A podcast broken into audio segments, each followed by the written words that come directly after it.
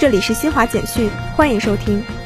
记者从财政部了解到，为支持湖北省应对极端强降雨造成的洪涝灾害，财政部应急管理部十三号紧急预拨三千万元救灾补助资金，重点用于开展应急抢险救援和受灾群众救助工作。国家卫生健康委员会十三号发布新版《公众和重点职业人群戴口罩指引（二零二一年八月版）》。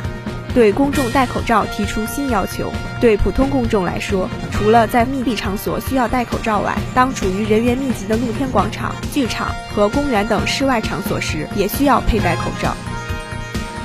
韩国一民间团体日前向釜山地方法院提起诉讼，要求法院认定驻韩美军在2017年至2019年间多次向韩国境内运送剧毒和有害物质的行为违反韩国相关法律。